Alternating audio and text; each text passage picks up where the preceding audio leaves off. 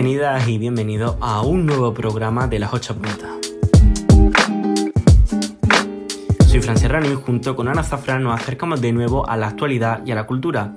Y es que en este programa vamos a hablar sobre, sobre el debate que tuvo lugar el pasado viernes y que podéis ver y escuchar en todas nuestras plataformas y donde vamos a pasarle un poco el filtro a algunas declaraciones y algunos datos que se dijeron y que pueden llamar un poco a la duda. Podéis seguirnos en nuestras redes sociales, arroba a las 8 puntas en Twitter, Instagram y Facebook y seguirnos en todas nuestras plataformas como por ejemplo en YouTube donde os animo a que os suscribáis. Comenzamos ya con la pausa cultural.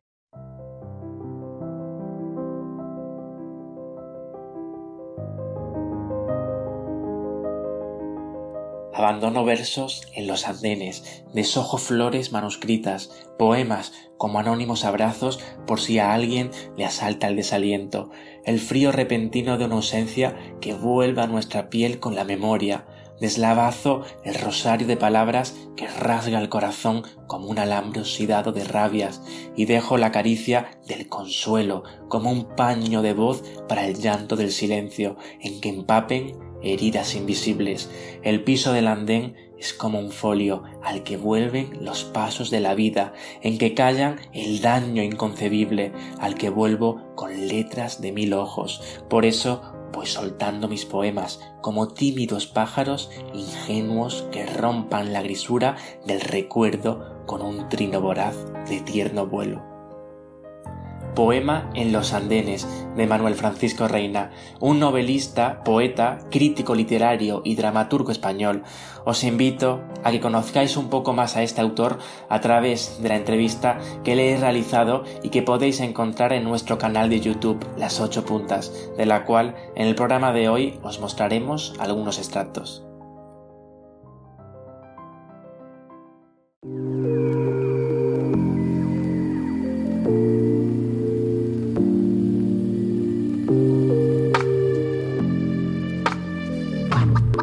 Para los que visteis el debate ya sabéis que uno de los temas estrella en el bloque de actualidad COVID fue el de inversión en sanidad. Y para los que no lo hayáis visto, lo tenemos disponible en nuestro canal de YouTube y os recomiendo encarecidamente que os paséis porque pusimos bastante temas sobre la mesa. Uno de esos temas fue cuando le preguntamos al participante socialista, a David, que em, acerca del presupuesto tan bajo por habitante en sanidad que dejó el gobierno de Susana Díaz tras su marcha, un total de 1.230 euros por habitante, cuando la media nacional era de casi 1.700. Y esto pues podría haber mermado un poco la capacidad de acción que tenía nuestro sistema sanitario para afrontar la pandemia. Entonces, este partido respondió argumentando que el gasto además de que se tiene que hacer con cabeza, también el Partido Popular, ahora que está en el gobierno, ha recortado en sanidad, en base, por ejemplo, a lo deficitaria que está haciendo la atención primaria. Una vez que nos hemos puesto un poco en situación, vamos a ir por partes. Lo primero que dice JJ es que se ha aprobado una inversión de infraestructuras en sanidad de 117 millones de euros. Y bien, esto es cierto. A principios de septiembre, Juanma Moreno anunció precisamente en unas visitas a la hora recuperada Hospital Militar de Sevilla, al que también JJ hace referencia, que se contemplaba, eh, vamos, que iban a ser una inversión de 118 millones de euros en infraestructura sanitaria y que eh, estaban destinadas a 672 obras en toda Andalucía. Pero es que, parafraseando al consejero de Sanidad Aguirre en relación a este asunto de las infraestructuras, la crisis del COVID ha sido una oportunidad. Y es que, no me malinterpretéis, todas estas mejoras estaban previstas para hacerse en el mejor de los casos en los próximos 2, 3, 4, 5 años o más o no hacerse, pero es que las necesidades provocadas por la pandemia han llevado a ejecutar de forma casi obligada una renovación de infraestructuras en los centros de salud y hospitales andaluces, porque es que si no, no había ni siquiera capacidad de, de albergar la masa de hospitalizaciones que está llegando. El diario Ideal de Granada dice que por provincia Málaga y Sevilla concentran la mayor parte de esta inversión con algo más de 26 millones de euros cada una. Así que por poner un ejemplo, en Sevilla, además de la zona de recuperación del hospital militar, se han realizado obras en, el servicio de urgencia del Hospital Virgen de Rocío. También en Málaga, con las actuaciones, por ejemplo, que se hicieron eh, también en urgencia del Hospital Regional, en el Hospital de Antequera, donde se adecuó un circuito COVID. En Granada también se reformaron la unidad de cuidados respiratorios del Hospital Virgen de las Nieves. Y bueno, así... Mm, otras tantas y tantas y tantas reformas, mejoras que se han ido haciendo en las distintas provincias andaluzas. Entonces, ¿qué pasa? Que en realidad la Junta de Andalucía lo que ha hecho ha sido concentrar en un año la inversión sanitaria mm, prevista en infraestructuras para toda la legislatura. En este sentido, ha sido un cambio positivo en tanto que la infraestructura del SAS se ha visto renovada. El problema ha sido que esta mejora y la ampliación de infraestructuras no ha venido acompañada de una ampliación proporcional de personal, que en muchos casos, eh, vamos, en muchos centros hospitalarios continuaba siendo el mismo o incluso menor debido a las bajas por COVID. Como ya sabemos, enero ha sido el peor mes de toda la pandemia en Andalucía y el Ejecutivo andaluz ya ha activado el conocido como Plan 7500, un plan que prevé un escenario logístico de 7500 hospitalizaciones, de ahí su número, por COVID-19. Este documento detalla medidas para rebajar la presión hospitalaria, pero no estima cómo ni quién va a atender a los pacientes COVID-19, por lo que desde los distintos sindicatos de personal sanitario, tanto médicos como enfermeros, han denunciado que no es viable y que se tienen dudas de que en la práctica esto se pueda implementar porque a pesar del incremento de cama, el cuello de botella está en los profesionales. Elías Bendodo, ya sabemos el portavoz del gobierno, ha defendido que el plan contempla contratación de todo el personal sanitario que sea necesario, pero reconoce que hace falta personal porque las bolsas de trabajadores de la sanidad se han agotado y dice que están tirando de todos los recursos que pueden. En este sentido, el consejero de Salud y Familia, Jesús Aguirre, ya ha apelado a la redistribución del personal sanitario como parte de las medidas. ¿Qué conlleva esto? Pues la suspensión de aquellas cirugías no urgentes, la reorganización dentro de los propios hospitales eh, pero no solo de los espacios, de instalar camas en cafeterías como ya sabemos y tal, sino también de sus plantillas. A lo que en Málaga, por ejemplo, ya se empezó a mover la semana pasada que, se están intentando formar a médicos voluntarios desde las propias plantillas médicas eh, que se especialicen en tratar a enfermos de COVID, aunque este personal provenga de otras áreas médicas. El problema de la falta de personal de los hospitales lo trataremos de forma más detenida la semana que viene, ya que es un asunto que nos requiere de un tiempo del que no disponemos en este programa, que como ya hemos explicado, lo íbamos a dedicar a analizar lo dicho en el debate del viernes y en cuanto finalmente a la afirmación de JJ de que el 60% del presupuesto de 2021 está destinado a sanidad, educación y políticas sociales, defendiéndose de que no han recortado en sanidad, también es cierto, pero no hay ninguna novedad. De hecho, el año pasado también rondaba esa cifra y no había coronavirus. Y es que estos son los montantes siempre más pesados en el gasto presupuestario de cualquier autonomía, la sanidad, la educación y claro, el gasto social, al igual que en el presupuesto nacional siempre son las pensiones. En definitiva, las verdades también tienen matices y agradezco a JJ ya no solo que se prestase a venir al debate, que eso ya sí lo agradecí, sino que además de que hoy le ha tocado ser el objetivo de mi fact check, su sinceridad y también su sosiego en el debate, porque de lo analizado no había ninguna mentira. Ahora le doy paso a Fran, que trae más y puede que mejor, no sé, análisis del debate. Pues Ana, no sé si traigo más y mejor, lo que sí traigo son también más datos, más matices que vamos aquí a analizar rápidamente. Y es que vamos ahora a algunos de los datos y afirmaciones que se hicieron en el segundo bloque del debate. En general se habló mucho del caso de los ERE y en él percibimos mucha confusión. El representante de Vox, Pablo de Mora, dijo que se desviaron 855 millones de euros. Esa es la cifra que calculó la jueza Ayala, pero es importante señalar que la, que la sentencia habla de 680 millones de euros que fueron destinados a trabajadores a los que se realizó dicho ERE. Hablamos de un caso de corrupción donde no se financió ningún partido, sino de una estructura por la cual se prejubiló a unos 6.000 trabajadores mediante una ampliación ilegal de fondos públicos. Es imposible fijar la devolución de este, de este dinero, puesto que las condenas políticas van dirigidas a dirigentes que en mayor o menor grado permitieron o miraron para otro lado esta corruptela, como por ejemplo el caso de el expresidente de la Junta, José Antonio Griñán.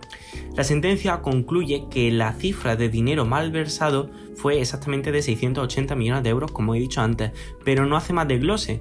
No dice qué parte acabó en las aseguradoras por los sobrecostes pagados, por ejemplo, la Dirección General de Seguros calculó que fueron 66 millones, ni cuánto se fue en ayudas directas a empresas. La Guardia Civil dijo concretamente en un informe que fueron 73 millones. No habla, por tanto, de cuánto acabó en manos de los trabajadores que tenían derecho a cobrar, ni quiénes de ellos cobraron indebidamente, que es el kit de la cuestión. El otro tema estrella de este bloque fue el de los chiringuitos, y menudo si fue estrella, os animo a que lo comprobéis.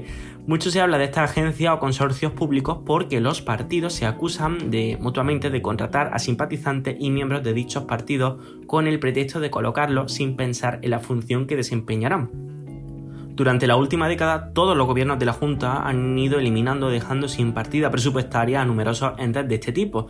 En el debate, la polémica venía sobre los chinguitos que había eliminado el gobierno del cambio. Pablo de Mora, representante de Vox en el debate, cifró en 101 el número de chinguitos cerrados gracias al apoyo externo que facilita el gobierno de la Junta.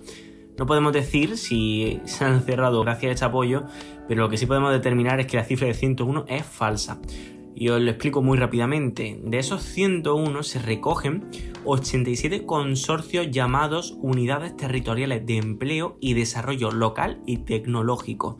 Y de estos 87 ya se habrían extinguido 83 en la reordenación llevada a cabo en 2010 por el gobierno socialista de José Antonio Griñán, por lo que de esta unidad solamente se cerraron 5 chiringuitos.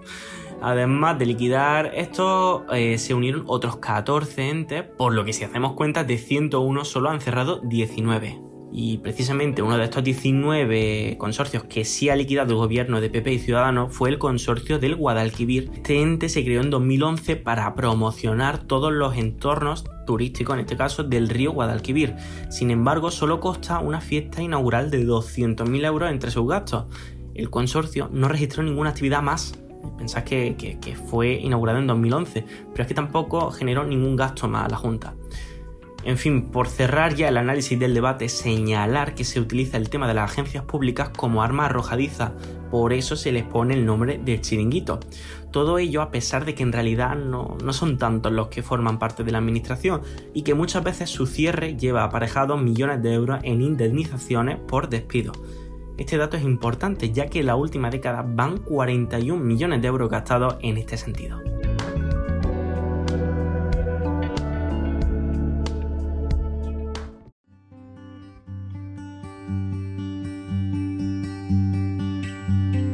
Sin más preámbulo, nos vamos ya a la entrevista que realizó esta semana Sergio Padilla, nuestro chico de la pausa cultural, a Manuel Francisco Reina, escritor jerezano, que nos contó algunos detalles de su obra. Así es, Fran. Andalucía es patria de luz y siempre he pensado que todo lo que ha ocurrido en nuestra tierra no ha sido por casualidad. No fue por azar que el último de los Omeyas se asentara aquí, dando origen al Andalus. Tuvo que ocurrir algo mágico y estas personas eran conscientes de ello. La etapa andalusí fue rica en libertad sexual, en refinamiento, en arquitectura. Y en este último año he visitado Córdoba, su mezquita, su judería, Medina Zahara, la Alhambra en Granada, entre otros vestigios de nuestro pasado andalusí.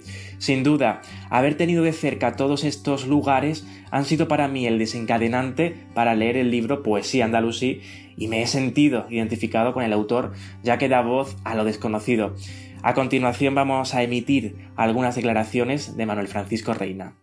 Eh, el mayor legado que nos ha dejado la cultura andalusí es la, eh, eh, es la, lengua. Así es que por estudios de la propia Academia de la Lengua, incluso en la época del nacionalcatolicismo, nada más que los vocablos, las palabras, los usos, los giros que vienen de la cultura andalusí son miles. Por supuesto la arquitectura, por supuesto la poesía, por supuesto el pensamiento filosófico. O sea, todo eso es el legado andalusí. La Santa Inquisición que se llama el Tribunal para las Causas de la Pureza de la Fe. Y se crea en Sevilla no por casualidad, sino porque los reyes católicos eran muy conscientes de que hasta que en Andalucía todo lo que significaba la cultura andalusí desapareciera iba a pasar mucho tiempo. Y es la manera de hacer presente en el territorio que más tardíamente se conquista eh, por las armas, por la guerra, pero que saben que por hábitos, por cultura, eh, eh, por, por convivencia va a tardar más tiempo en desaparecer, por eso se radicaliza la Inquisición en Andalucía. ¿Es para ti Andalucía indispensable a la hora de crear tus obras? Es fundamental. Es decir, em, yo no solo no me avergüenzo de ser andaluz, sino que estoy muy orgulloso de ser andaluz. Es que eh, nuestro talento va mucho más allá de eso. Yo, mira, cuando de vez en cuando y cíclicamente salen algunos imbéciles, porque yo no me ando con paños calientes, como ese señor llamado Pablo Motos, ¿no? Que dice que a los andaluces no se nos entiende, pues si no se nos entiende es que probablemente su falta de altura física tiene que ver con su falta de altura intelectual también. Porque yo no sé cuántos premios Nobel tiene él en su familia. Yo en mi familia andaluza, porque para mí los andaluces son mi familia, son mi gente, tengo unos cuantos premios Nobel. No sé si a él le suena Juan Ramón Jiménez. No sé si a él le suena Vicente Alexandre. Pero da la casualidad que son andaluces y creo que no es una casualidad. En esta tierra hay mucha inteligencia, hay mucho talento. Mucha inteligencia y mucho talento a veces puesto de rodillas porque parece que nosotros estamos para hacer los chistes y para hacer de chachas. Y, no. Pero es que eh, lo andaluz siempre ha sido abierto. A mí me da mucha pena cuando de pronto ahora, eh, con ese chauvinismo malentendido, eh, se llevan a matar los sevillanos con los malagueños, los gaditanos con los sevillanos, los cordobeses con... Pero si es que Andalucía no tiene nada que ver eh, con eso, si es que Andalucía siempre ha sido eh, rica, abierta, múltiple, cosmopolita, si hemos sido envidiados, ¿por qué la obsesión de las coronas castellanas y aragonesas era la conquista del Andaluz? por su riqueza. ¿Crees que a nivel nacional o incluso a, nivel regional ya es hora de que a los andaluces se nos tome un poco más en serio y que ocupemos ese sitio que quizás siempre hemos anhelado? Pues yo creo que sí, eh, pero, pero además sin complejos.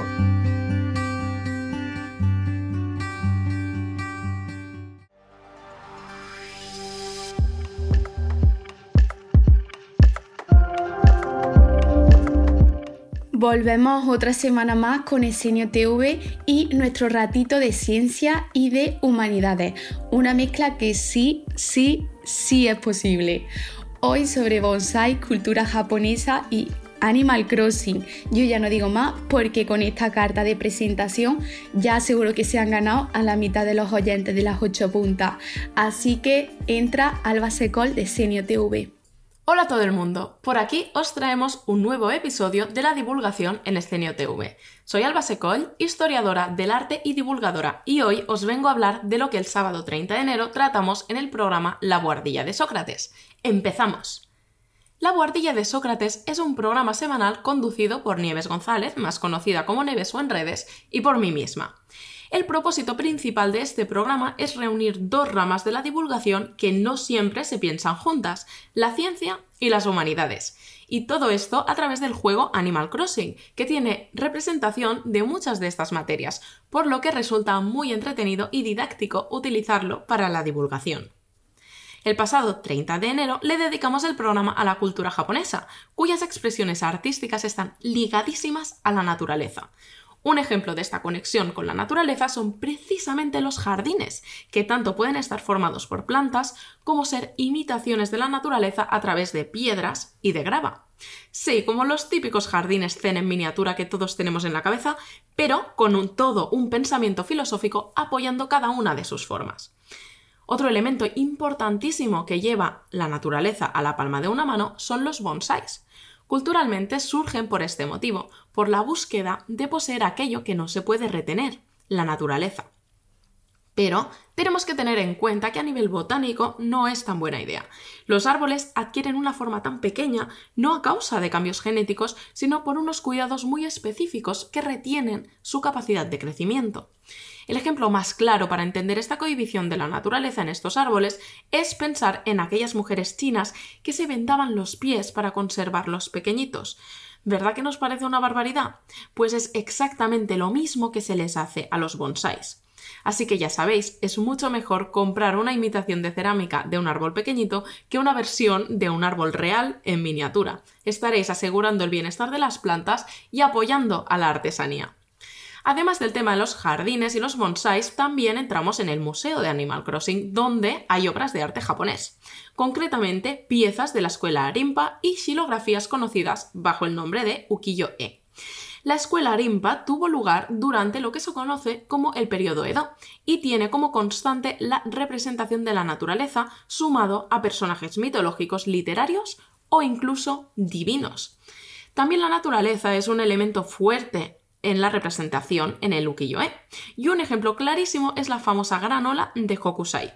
El significado de ukiyo-e es el mundo que fluye, con lo que ya se nos está diciendo que busca representar lo que acontece en el mundo visible. Estas estampas japonesas se utilizaban de una forma muy popular y en todos los ámbitos de la sociedad. Y de hecho, la propia ola de Hokusai es solamente una de las vistas que el artista hizo del Monte Fuji. Os animo a descubrir el resto de su obra porque es interesantísima. Y si quieres ver el programa completo y el resto de contenido creado por Escenio TV, puedes seguirnos en Twitch y también en nuestro canal de YouTube, donde subimos todos los programas en diferido para que podáis disfrutarlos sin preocuparos del momento del día. La semana que viene, más divulgación de la mano de Escenio TV. ¡Hasta la próxima!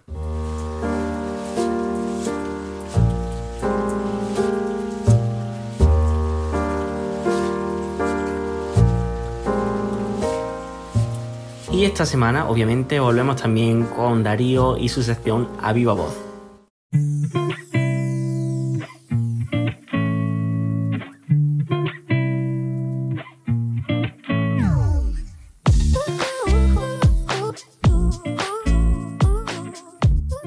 Hombre chicos, ¿qué pasa? ¿Qué tal? ¿Cómo estáis? Yo aquí vengo una semana más con una nueva sección de A Viva Voz. El otro día me acordé de una vez que Ana y yo le compramos unas latas de piña a un chico que pedía en la puerta del súper y él nos respondió que prefería la piña natural, no en lata. Nosotros la verdad que nos quedamos un poco pasmados, pero bueno, fue una curiosa anécdota. Así que hoy vamos a darle voz a todas las personas que viven sin hogar.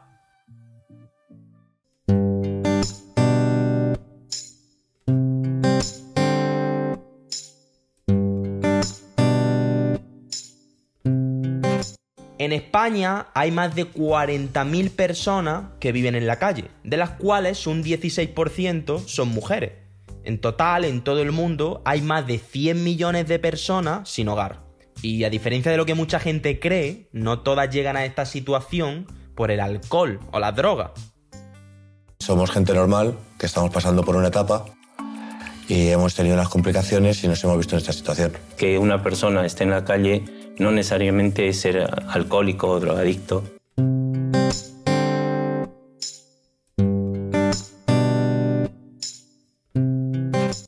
Vivir en la calle supone pasar frío en invierno, pasar miedo debido a su peligrosidad, pasar hambre, no tener acceso a unos servicios adecuados de higiene y vivir en unas condiciones generales poco saludables.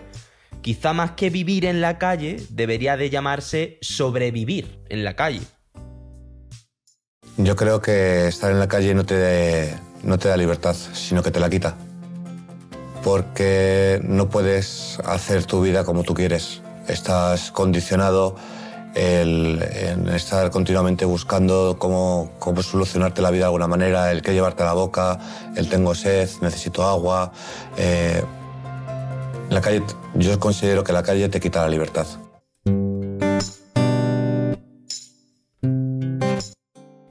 Algunas de las formas con las que podemos ayudar a las personas sin hogar son conociendo su situación, por ejemplo, entendiendo por qué llegaron a ese punto, ya que como hemos dicho antes, hay más de una razón por la que una persona puede acabar viviendo en las calles, eh, mostrando respeto hacia ellos, ya que muchas veces estas personas son invisibles para nuestra sociedad, o más claramente, por ejemplo, ofreciéndoles algo de comer. Y bueno, espero que os haya servido todo esto que he contado, me despido y hasta la semana que viene. Chao, chao.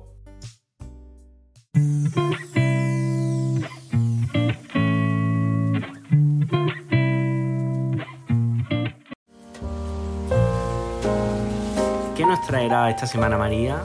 Vamos ya con la biblioteca de la ocho puntas.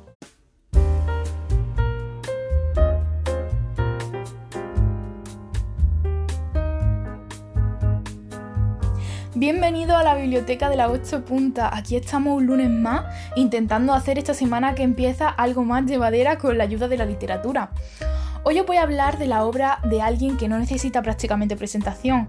Todos lo hemos estudiado en el instituto y todos sabemos de su fama por no ser precisamente sencillo de descifrar. Os hablo de don Luis de Góngora y Argote, al que personalmente considero el mejor poeta.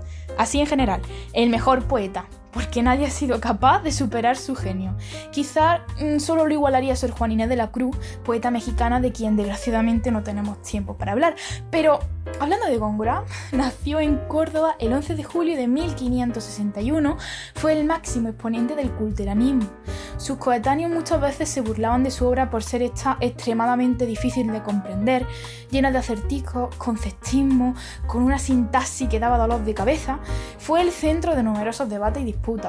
Sin duda una poesía hecha para gente ilustrada que quedaba muy lejos de lo que Lope, por ejemplo, escribía. No voy a entrar en la polémica entre Góngora y Quevedo. Sé que es lo que vuesas mercedes esperaban que hiciera, pero como filóloga me veo la obligación de aclarar que no es cierto que dicha polémica existiera entre los autores. Es decir, la autoría de los poemas está entre interrogantes, pero aquello que se dice de que Quevedo echó de su casa en Madrid al cordobés cuando éste se encontraba muy enfermo y sin poder pagar el alquiler, eso, eso sí que es cierto. Guardaremos los poemas para, otros programas, porque hoy voy a hablar de, de, un precioso soneto de amor escrito hacia una tal Celalba. En estos versos Góngora compara la fuerza de la naturaleza, volcanes, tormentas, inundaciones, muerte, a lo que nunca temerá más que al dolor que puede producir el amor. Antes de leer el poema me despido hasta el próximo programa y recordar que os leemos a través... Perdón, recordar, no recordad que nos leemos a través de, nuestras redes sociales.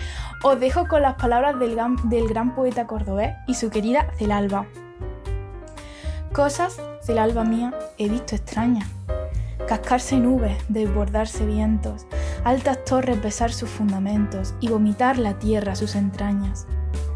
Duras puentes romper, cual tiernas cañas, arroyos prodigiosos, ríos violentos, mal baldeados de los pensamientos y enfrentados peor de las montañas. Los días de Noé, gentes subidas, en los más altos pinos levantados, en las robustas hayas más crecidas, pastores, perros, chozas y ganados, sobre las aguas vi sin forma ni vidas, y nada temí más que mis cuidados.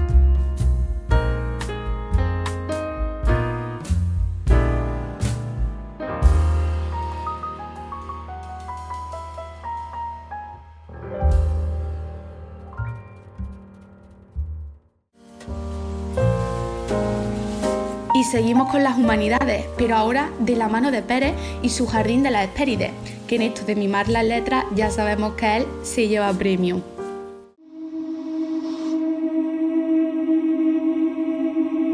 Bienvenidos una semana más al Jardín de las Hespérides. Tenía muchas ganas de nuevo de volver aquí a esta sección y hoy os traigo una sorpresa, pero esta vez será la sección la que hable por mí. And I saw my brother coming towards me, ¿no? And all the policemen went to him with bats empezaron a pegarle fuerte, ¿no? Y cogí yo, vi a mi hermano, I saw him and I went running to him, ¿no? Y me pegaron a mí con toda la batalla en toda la cara, me tiraron al suelo. Did, uh, were, were, the uh, men who were attacked in south, did you provoke the police at all? No, nothing. I was just standing there and I saw my brother coming and I went towards him because they were smacking him Aunque fui corriendo a salvarlo, me pegaron a mí igual. Lo que acabáis de apreciar es una de las joyas que habitan en nuestra península. Denominada llanito, la definiremos de esta manera. Es una variedad lingüística producto del contacto del inglés con el español. El contexto histórico que lo alberga es el siguiente. Gibraltar es una colonia británica desde 1713 debido al Tratado de Utrecht. También es así debido a la guerra napoleónica que acaecieron en el siglo XVIII. Por estas dos anteriores razones y por un sistema educativo británico, los habitantes de Gibraltar consolidan esta mezcla como su lengua materna, lo que desencadena la alternancia de códigos, que podríamos agregarlo en dos tipos. El code mixing, cuando el propio hablante no es consciente de que está alternando códigos y está adoptando giros de una lengua y otra consecutivamente, y el code switching, cuando el propio hablante cambia de código con conciencia de que lo está cambiando en una situación comunicacional concreta. Esto, a su vez, produce un fenómeno de diglosia, es decir, el español se reliega a un ámbito familiar o a un ámbito personal y el inglés es el vehículo para acceder a la educación y al mundo laboral. Hasta aquí mi intervención y nos vemos la próxima semana.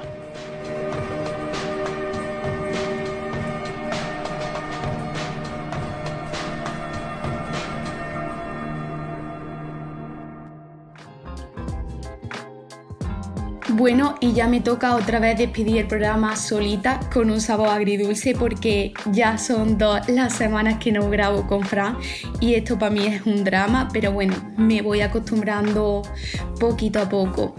Y eh, digo también agridulce porque estoy súper contenta de la acogida que tuvo el debate esta semana. Hemos tenido una respuesta muy positiva y yo personalmente esa noche me costó hasta dormirme de todas las emociones y las sensaciones que tenía dentro.